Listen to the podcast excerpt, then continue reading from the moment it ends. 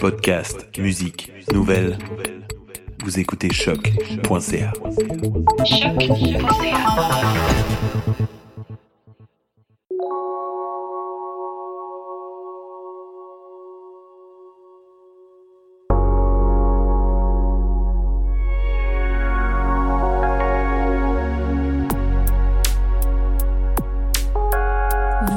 Les Échos intérieurs, un podcast sur la méditation avec Marianne La Liberté et François Lacerte.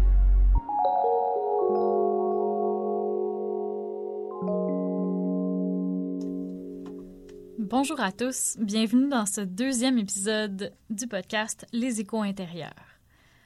Dans l'épisode précédent, on a défini ce que c'est la méditation. C'est d'abord et avant tout l'observation l'observation de ce qui est là dans le moment présent.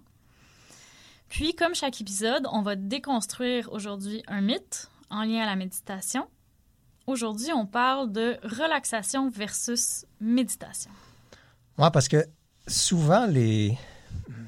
dans, dans l'offre, hein, dans, dans, ce qui est offert dans le marché, euh, les deux se, fondent souvent l'un dans l'autre. Hein. Ce qui veut dire qu'on retrouve beaucoup de ce type de méditation où ça va être accompagné tantôt de petits gazouillis d'oiseaux, une petite chute d'eau, hein, genre de truc pour créer une espèce de euh, d'ambiance euh, ultra relaxante. Enfin, pour la plupart du monde. Hein, Peut-être pour certains, des chants d'oiseaux, ça lui fout le cafard, on ne sait pas. Hein. Euh, ce qui veut dire que des fois, c'est très enveloppé. Hein, et, ça nous amène beaucoup plus vers la, recherche d'un état de détente qui, encore une fois, hein, répétons-le, n'est pas le but de la méditation. Hein. Le but de la méditation, c'est pas de se détendre. Ceci dit, hein, d'entrée de jeu, j'ai absolument rien contre les techniques de relaxation. J'en fais moi-même. Le, yoga en compte euh, euh, parmi toutes les différentes pratiques de yoga. Il y a des pratiques de yoga qui visent essentiellement la relaxation.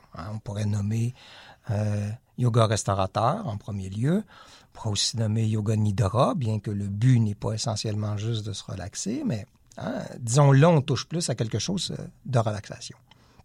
La méditation, en fait, euh, c'est pas un c'est pas un relâchement, hein, c'est une, ob une observation. Euh, hein, je veux je veux maîtriser mon mental pour rester en observation sur quelque chose. La relaxation, c'est pas ça. Hein? Qu'est-ce que la relaxation? Comment on pourrait définir la relaxation? Hein? Moi, tu nous définirais ça, toi, Marianne, la relaxation? Moi, je dirais c'est une euh, diminution ou même une suppression des tensions, en fait. Tu veux relâcher les tensions. Oui, c'est un arrêt, en fait, euh, qui, qui, qui, est volontaire des activités physiques et mentales. Mm -hmm. J'essaie.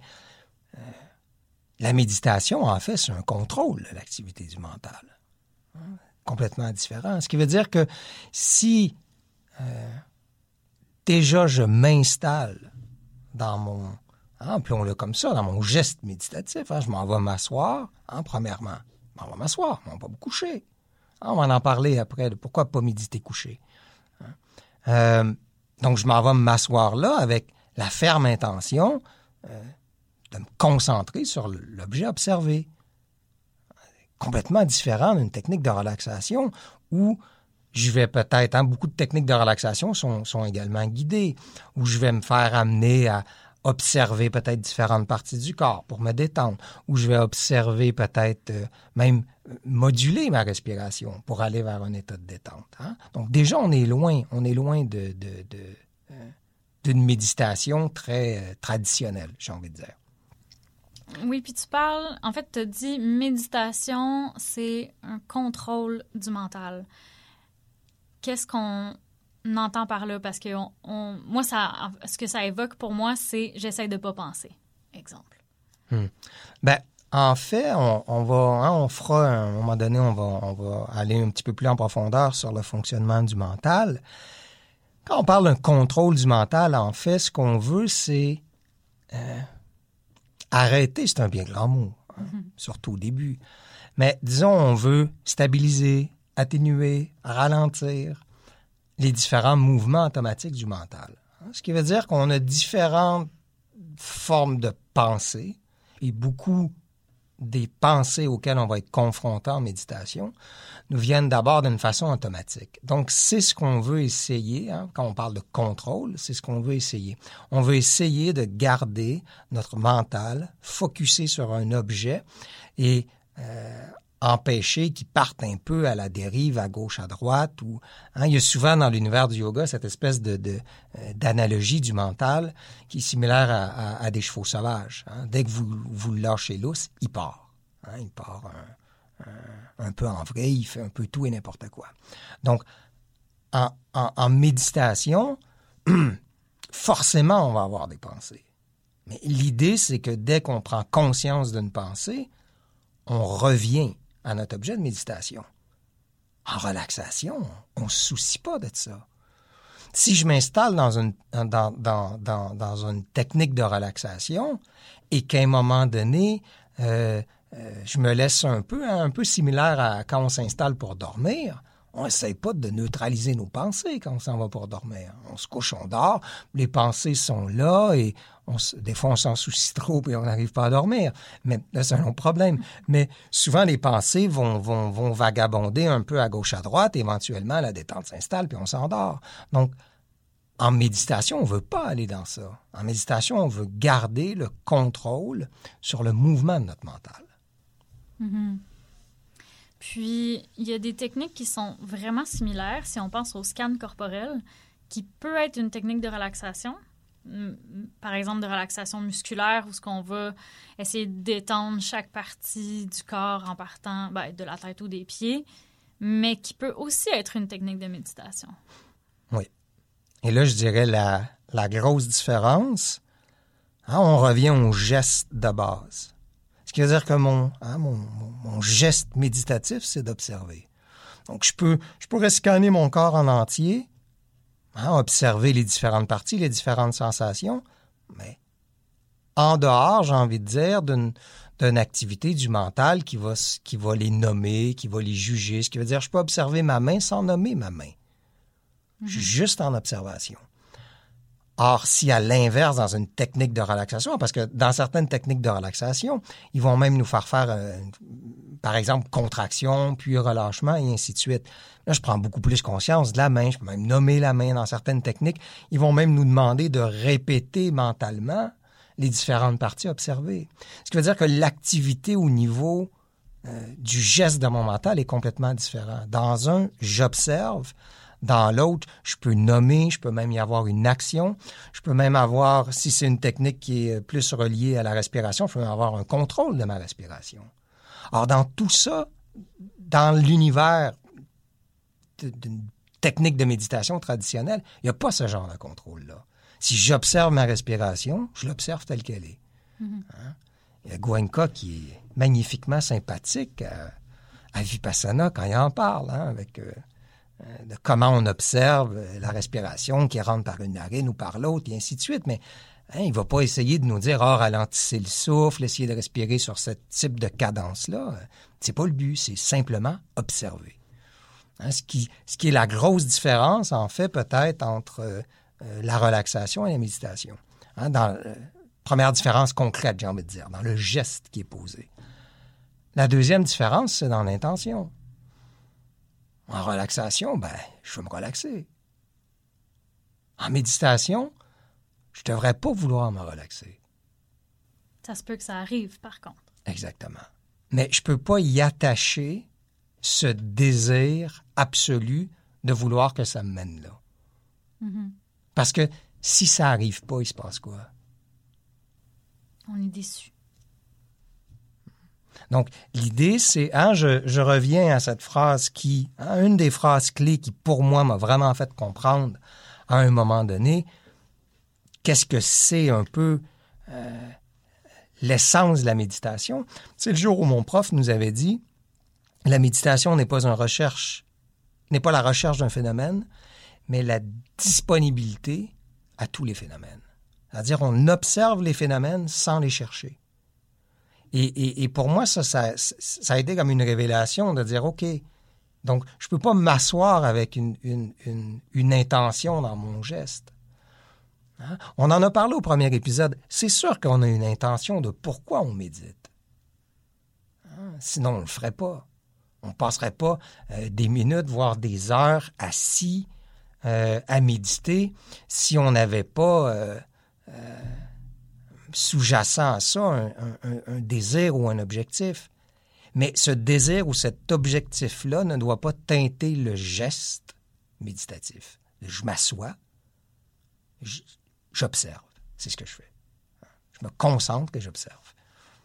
Exact. Donc, je peux avoir une pratique de méditation en sachant que ça peut m'amener un calme mental, par exemple. Mais dans ma méditation, je cherche pas nécessairement à forcer ce calme-là. J'observe simplement ce qui se présente à moi, puis ça se peut que ce qui se présente, c'est que je suis vraiment énervée ou j'ai de l'anxiété ou peu importe, j'ai trop de pensées. Ça se peut que ça soit juste ça, puis c'est tout à fait correct. Oui, et de là, ça sera de revenir dans ces moments-là à, ah, ça fait très euh, podcast de cuisine peut-être, mais à bien appliquer la recette. Hein, ce qui veut dire que, et, c'est ça des fois le, le hein, il y a beaucoup d'étudiants des fois à qui je vais parler, ils vont me dire, ah ben des fois je, je, hein, je vais lui demander qu'est-ce que tu fais comme technique. Ah ben j'observe mes pensées. Oh. Oh, on peut on peut faire ça. Euh, euh, on peut se perdre là-dedans, en fait, de simplement observer les pensées. C'est pour ça que c'est important de comprendre quelle technique on fait et c'est quoi la recette de cette technique-là? Comment je dois bien l'appliquer?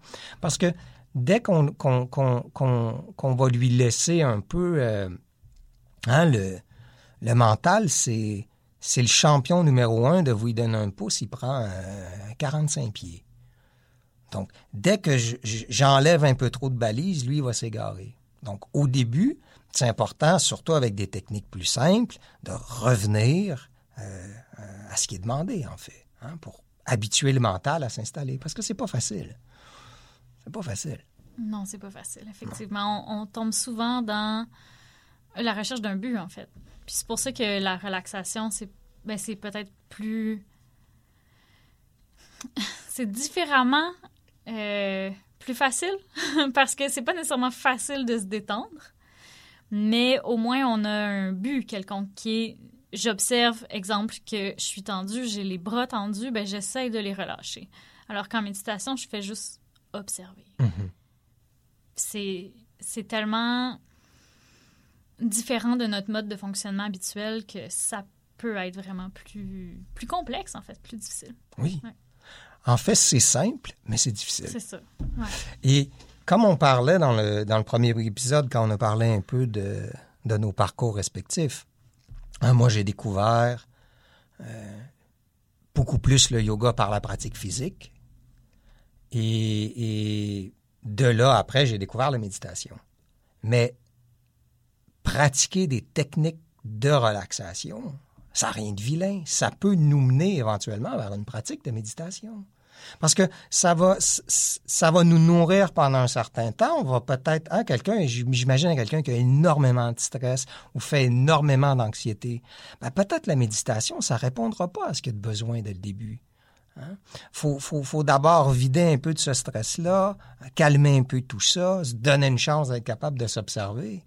Donc, euh, ça peut être plus approprié pour certaines personnes, effectivement, d'aller vers ce genre d'offre au début, quelque chose de moins rigide qu'une méditation euh, très pure, très traditionnelle, d'y aller d'abord avec des, trucs un peu plus euh, pseudo-relaxation, et éventuellement, quand le stress s'est déchargé, peut-être un peu moins d'anxiété, là, on peut peut-être aller vers quelque chose de, de plus méditatif, dans l'essence. Justement, tu parles de ta pratique. À quel moment est-ce que tu pratiquerais plus un que l'autre? Plus relaxation versus méditation. Quand est-ce que c'est plus intéressant d'aller vers un ou vers l'autre pour la moyenne des gens, mettons?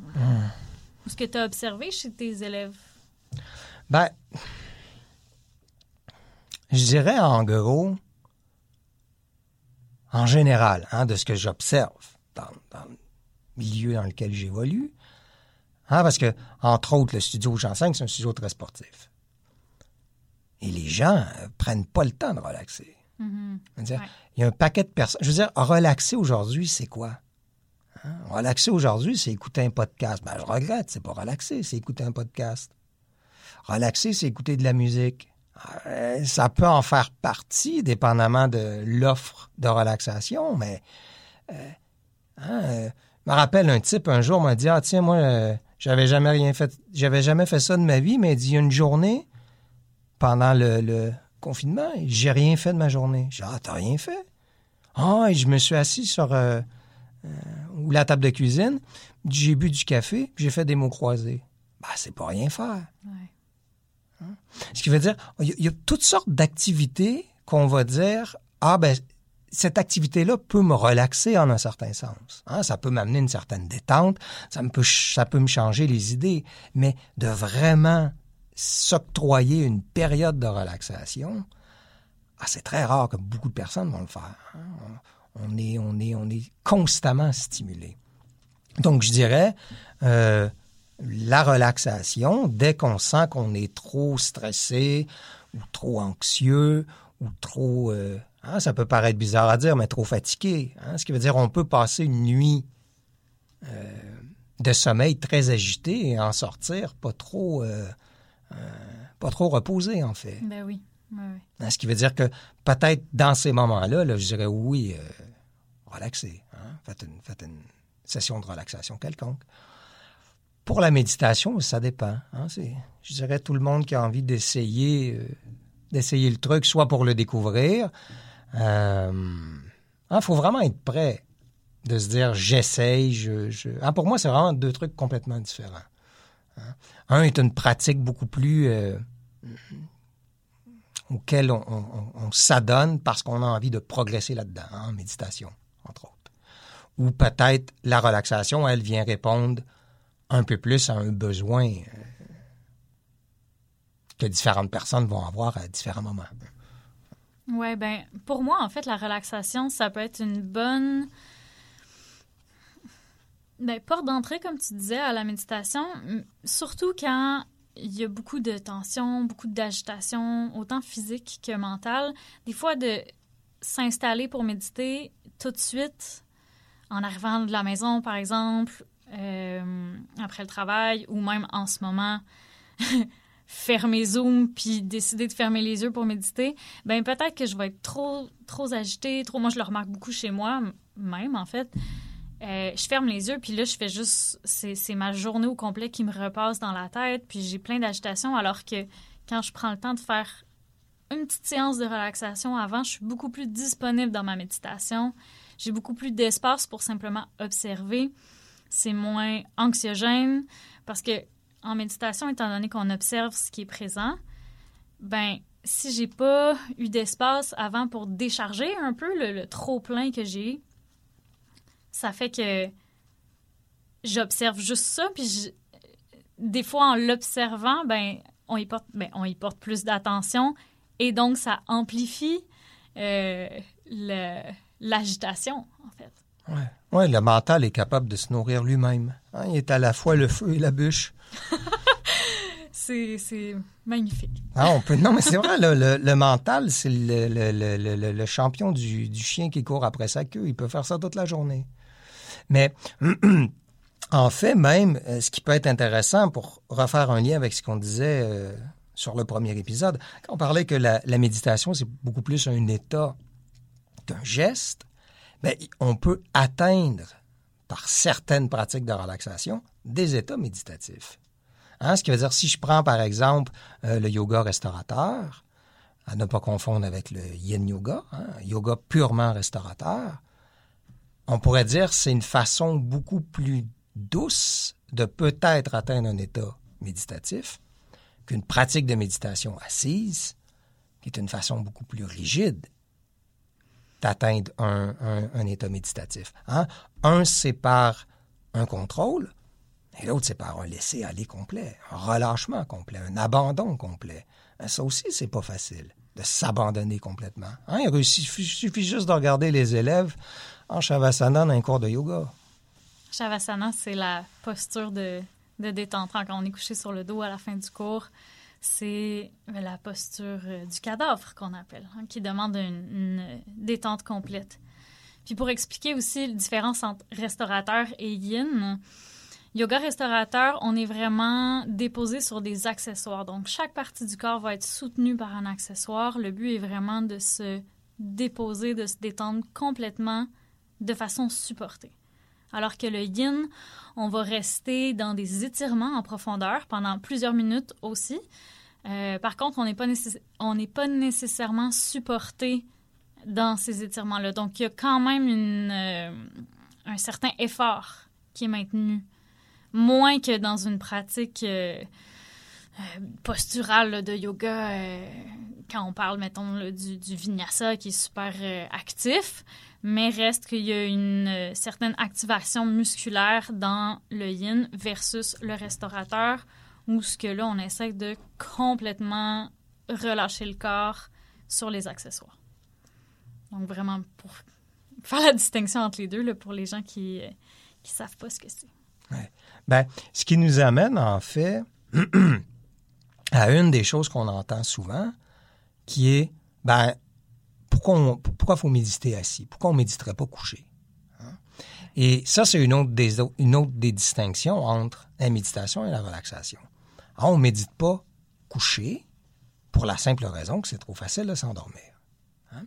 Et la posture assise, je suis conscient que pour la plupart des gens, c'est pas facile.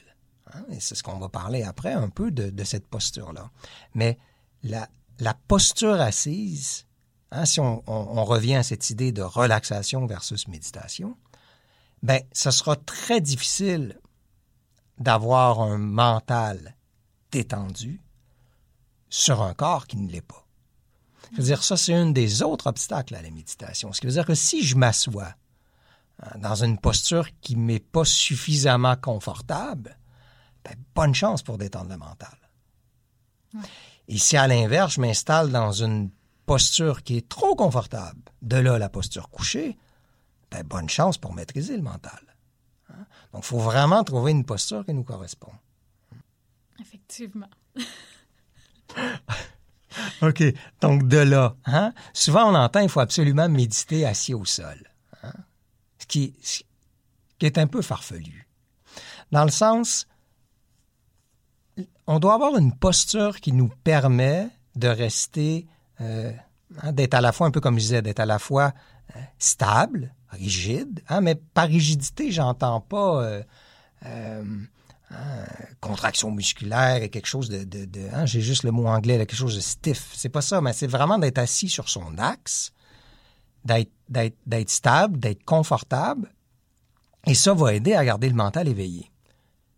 Mais il n'y a aucun problème à le faire sur une chaise.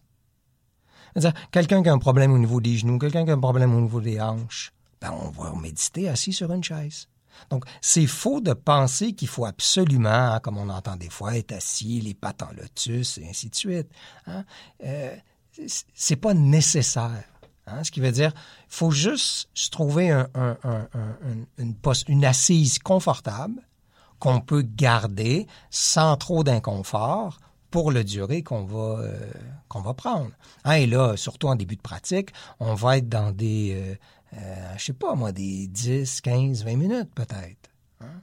Et encore là, beaucoup de personnes, au bout de quelques minutes, euh, vont éprouver des inconforts. Il ah, faut se demander aussi, ah, on sait, souvent, cette première question méditation, c'est, hein, qu'on peut demander à quelqu'un, c'est combien de temps tu as déjà essayé de méditer? Hein? D'où la première difficulté. On oublie souvent la question, combien de temps tu essayé de rester assis sans bouger? Ouais, c'est pas facile. Alors déjà, c'est deux obstacles. Surtout être assis euh, confortablement, mais pas trop, justement, être confortable, mais alerte. Ouais. Euh, pas écrasé dans son divan. Ouais. Exemple.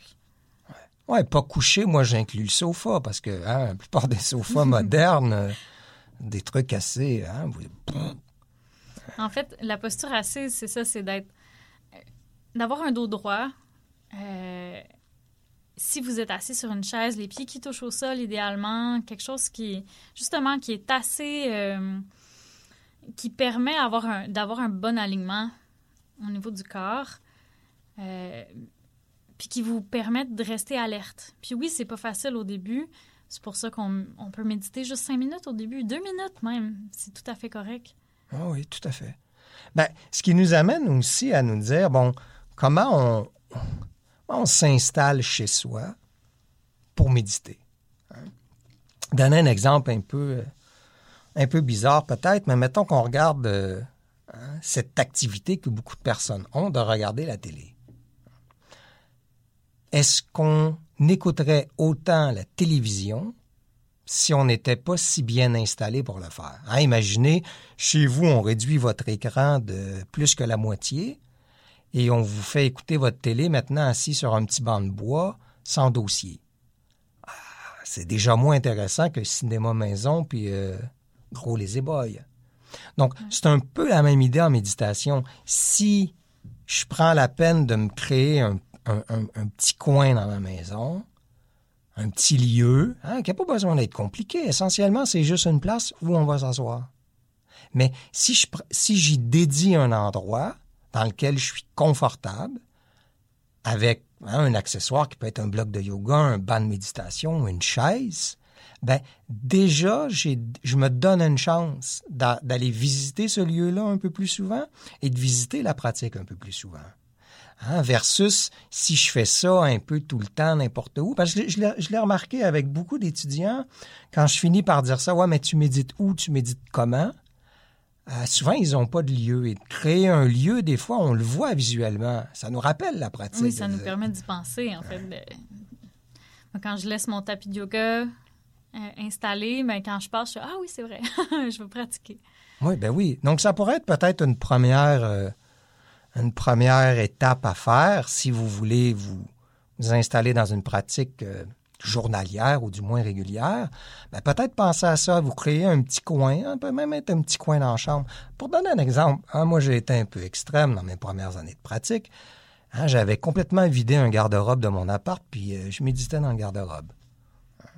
Donc euh, je fermais la porte, j'avais foutu de quoi m'asseoir dans le garde-robe, et c'était, euh, ah, pour, euh, ça correspond pas à tout le monde. C'est un peu extrême, on s'entend là. Puis il y a aussi, il faut prendre en considération que surtout en ce moment, euh, les gens ont pas nécessairement beaucoup d'espace à la maison. on est encore en confinement, donc ça se peut qu'il y ait beaucoup de personnes à la maison. Pas, on n'a pas nécessairement autant d'espace physique, mais euh, mental parce qu'il y a des gens toujours autour de nous. C'est pas nécessairement évident. Qu'est-ce que tu leur conseillerais à ces personnes-là? Ben, ça, ça revient souvent aussi à une autre question où les gens vont dire c'est quand le meilleur moment pour méditer? Hmm? Ben, ma réponse sera toujours la même. Le moment qui vous convient le mieux à vous. Donc, hein, qu'est-ce que ça l'inclut? Ben, ça l'inclut, oui, le moment où c'est le plus calme chez vous. Hein? C'est sûr que le matin, peut-être plus plus prédisposé à ça parce que hein, on se lève très tôt, mettons que vous avez un horaire qui le permet. Hein, déjà, la ville est plus calme. Euh, euh, l'environnement sonore, j'ai envie de dire, est beaucoup plus silencieux et on se réveille d'une nuit de sommeil. On est généralement un peu plus euh, un peu plus calme, un peu plus reposé. Le mental est un peu plus frais. Donc, hein, de façon très générale, le matin, ça s'y porte bien. Mais après, ça dépend. Hein. Si vous vous levez, euh, euh, je sais pas, avec le cadran et déjà c'est oups, déjeuner puis on part travailler, ben c'est peut-être pas possible de méditer. Ouais, ou quand on a, des enfants à la maison. Exactement. Et pour d'autres personnes, peut-être le soir c'est mieux, mais peut-être le soir ils sont trop fatigués. Donc l'idée c'est de trouver le meilleur moment qui, qui correspond pour vous au niveau, j'ai envie de dire, de l'espace extérieur, hein, ce qui veut dire mon environnement, euh, le son, les gens, tout ça. Est-ce que je peux m'isoler pour faire une pratique? Et aussi, le meilleur moment, c'est quand l'espace intérieur est le plus disponible. Donc, à quel moment de la journée vous êtes, hein, c'est le plus facile pour vous de vous concentrer? À quel moment où votre, votre attention est, est, le plus soutenue? Hein, c'est ça qu'il faut trouver au début. Hein? Euh, ce qui m'amène un peu à parler, en fait, euh, on pourrait dire qu'il y a deux grands, types de pratiques en méditation. On pourrait dire, il y a ce qu'on appelle la pratique formelle, hein, où là, je suis en posture, assise, soit sur ma chaise, soit sur mon, soit banc de méditation, et je me fais vraiment une pratique euh, d'une technique euh, quelconque en posture assise à la maison. versus la pratique informelle où là, je peux faire une marche méditative, je peux méditer à d'autres moments de la journée. Mais c'est sûr qu'au début, hein, pour faire ses premiers pas euh, en méditation, pour euh, travailler son mental, pour se donner une chance, ben, il faut mettre beaucoup plus de temps sur la pratique formelle. S'installer, s'asseoir, pratiquer. Hein, comme tu le disais, moi, ça a été un peu... Euh, un peu extrême, mon truc. Dans le garde-robe, des fois, méditer jusqu'à deux heures, et ça correspond pas à tout le monde. Mais ça prend un moment, euh, ça prend de la discipline, de s'installer et de pratiquer. Et je pense que de créer un lieu, de... de, de... Ah, puis là, parce que ça aussi, je le vois souvent, c'est un peu rigolo, mais partez pas en part, vous achetez un banc de méditation à 200 pièces. Exact. Je pense que c'est important aussi de, de, de dire que faut pas attendre d'avoir le setup idéal pour méditer parce que c'est très rare. Là. On s'entend, la plupart des gens vont pas faire comme François, puis vider un garde-robe, puis avoir son petit espace de méditation. C'est quand même pas évident quand on a une, quand on a une famille, euh, on est en confinement, on a des colocs, on a peu importe ce qui se passe. Moi, chez moi, c'est très, très bruyant, peu importe où je suis dans l'appartement. Je suis sur une rue, une rue passante.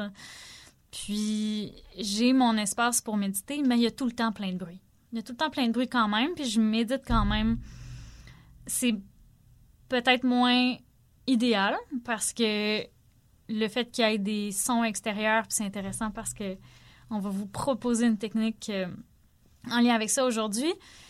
Euh, mais oui, il y a des sons extérieurs donc qui me distraient de ma pratique, mais ça fait juste que ben, je pratique un peu plus en fait. Ça change rien, puis il faut pas attendre que j'aille mon banc de méditation à 200 pièces ou peu importe. Euh, hein, on peut s'asseoir sur une chaise. Je pratique encore sur une chaise les jours où j'ai mal partout. je m'assois sur une chaise puis ça fait très, très bien l'affaire, en fait. C'est ça qui est intéressant de la méditation, c'est que vous avez besoin de rien à part vous-même, en fait. Mm-hmm. Réellement. Après, oui, ça aide d'avoir un espace pour ça. Mais si vous n'en avez pas, c'est pas grave. Hein, vous pouvez quand même pratiquer. Puis, des fois, surtout quand on a une famille, quand on a des jeunes enfants avec qui on est euh, ben, en tout temps en ce moment à la maison, ben, des fois, un moment pour méditer, ça va être juste un petit moment de répit où les deux jeunes s'occupent ensemble. Puis on, se dit, OK, je vais juste, à place d'aller tout de suite faire la vaisselle, ben, je vais prendre deux minutes, cinq minutes pour aller pratiquer une petite technique de, méditation. Puis si les enfants viennent me déranger, ben c'est pas grave. Je vais au moins avoir commencé une pratique, en fait. Parce que ce qu'on veut, c'est développer le réflexe. Parce que moi, ce que j'ai remarqué dans ma vie personnelle, c'est que après avoir pratiqué, c'est sûr que ça fait quand même plusieurs années que je pratique aussi euh, une pratique formelle, donc assise sur mon coussin. Mais dans mon quotidien, maintenant, j'ai beaucoup plus le réflexe des fois euh, qui s'installe de m'observer avant de réagir, même quand je suis au travail, quand je fais d'autres choses. Dans la vie, des fois, je me surprends même à, à pas réagir aux choses, puis à observer, à remarquer des choses que je remarquais pas avant de moi-même. C'est ça qui est intéressant, une des choses qui est intéressante, en fait, euh, de la méditation, je pense. Oui, puis dans le. Pour revenir un peu sur ce que tu disais, dans, ce qu'on va proposer, hein, dans toutes les méditations qu'on va proposer, essayez de les faire. Hein, parce qu'on a parlé de, de, créer un petit lieu sur lequel peut-être méditer chez soi. Euh, surfaites-le pas non plus. Ce qui veut dire, quand vous vous installez pour faire une pratique, Mettez pas de musique. Faites pas brûler de l'encens. Hein? Surfaites pas cette espèce d'enrobage très, euh, j'ai envie de dire, cliché, entre guillemets, euh, de méditation. Parce que plus vous allez créer un, un, un, atmosphère artificielle qui va envelopper votre pratique de méditation, ben plus quand il y aura des contraintes extérieures ou plus quand ça, ça sera pas disponible, ben plus vous allez avoir de la difficulté à rester avec vous-même hein, dans un environnement qui est plus, euh, qui est plus ce que vous avez l'habitude d'observer, en fait. Donc, euh, Philippe Cornu, hein, rappelle bien le nom du type qui a dit cette citation-là, euh, qui décrivait la méditation en disant Méditer, c'est toucher l'incertitude et y trouver un confort. Hein?